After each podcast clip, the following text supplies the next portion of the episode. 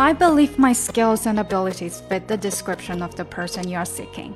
While I am knowledgeable about general business issues in both domestic and international arenas, I will want to thoroughly understand those that are unique to your business, and I am confident that I can do so rapidly. One of your requirements, maintaining good community relations, happens to be one of my greatest strengths. I would be happy to provide you with names of people who can personally testify to this. 更详细的讲解，请点击我的名字查看听力阅读专项提升。关注公众号 ES Post，每天接收跟读推送。